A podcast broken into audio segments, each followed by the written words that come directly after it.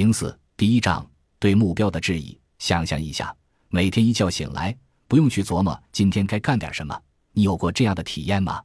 假设你去上班，你的老板一反常态的没有开例会，既不讨论工作基准，也不说明工作节点，而是告诉你就做你最感兴趣的事，你该如何自处？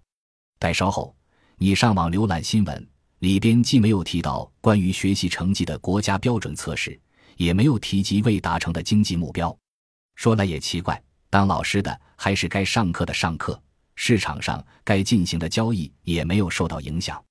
你或许在某个婚恋网站上发了一份自我介绍，但对于那些描述自己想找什么样的对象的问题，通通留白。今天你好像并没有特意找事情做，但寻找的过程并未停止。或许近期你不会碰上这么漫无目标的一天。但万一碰上了这样的日子，该怎么过？你或许会感到茫然困惑，或不知所措，或迷失方向。但有没有可能，你反而会觉得日子更好了？有意思的是，我们难得去谈论目标在自身文化体系中的主导地位，尽管我们自出生起就受其影响。从蹒跚学步到第一天进幼儿园，再到成年。我们跨入了一场评估的无限循环之中，且所有评估皆有目的，用以衡量特定目标的进展。比如精通一门学科并找到一份对口的工作。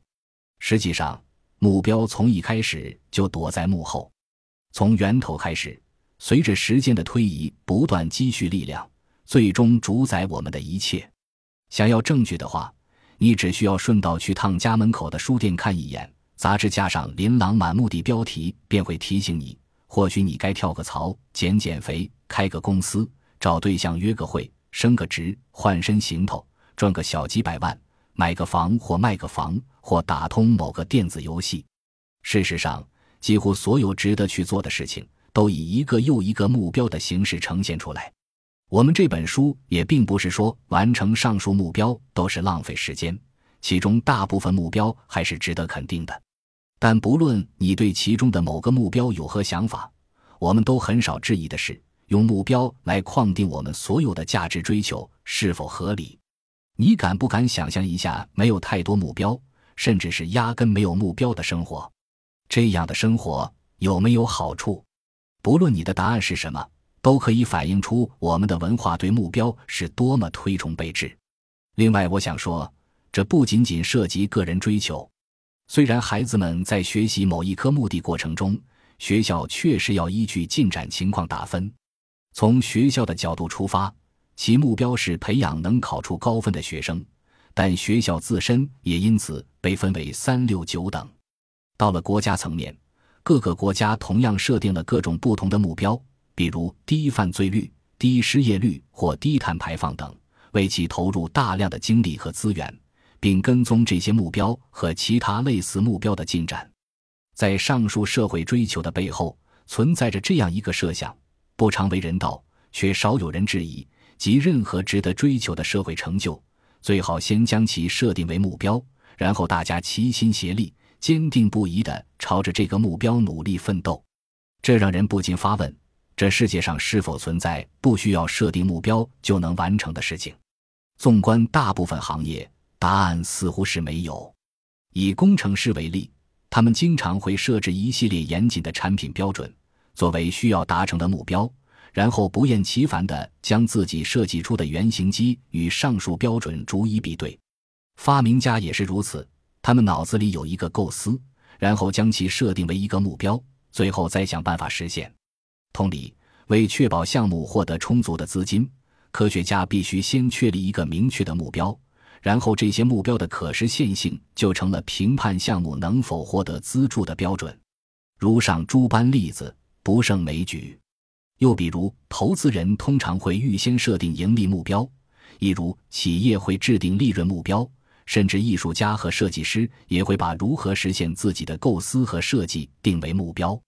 目标一词在我们思维中的分量，甚至影响到了我们的交流方式。比如，谈到自然界的动物。但凡涉及进化论，我们便会从两大角度看待动物的演化、生存和繁衍及生物进化的预设目标。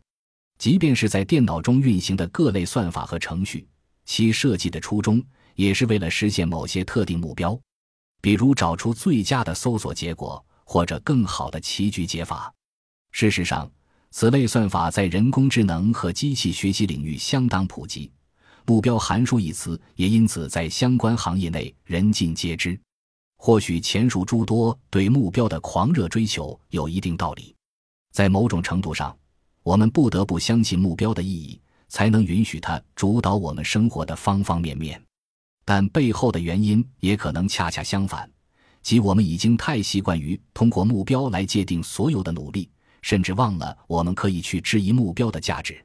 无论如何，这种习惯成自然的常规做法，毕竟还是有一些吸引力的。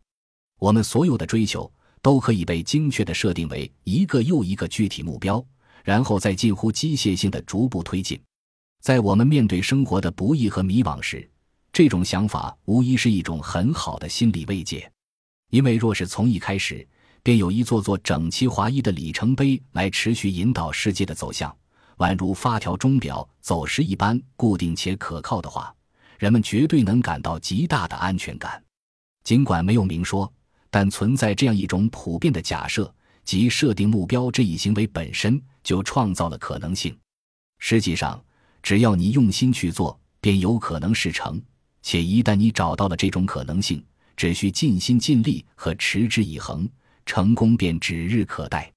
这种世上无难事的哲学观也反映出我们的文化对“目标”一词根深蒂固的好感。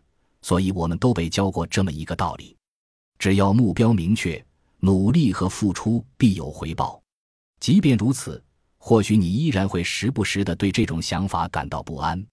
有目标才有动力，这句话听上去顺耳，但做起来糟心。海量的目标测算、评估和计量将会侵入生活的方方面面，好似要把我们变成目标的奴隶，为了不可能实现的绝对完美奔波劳累。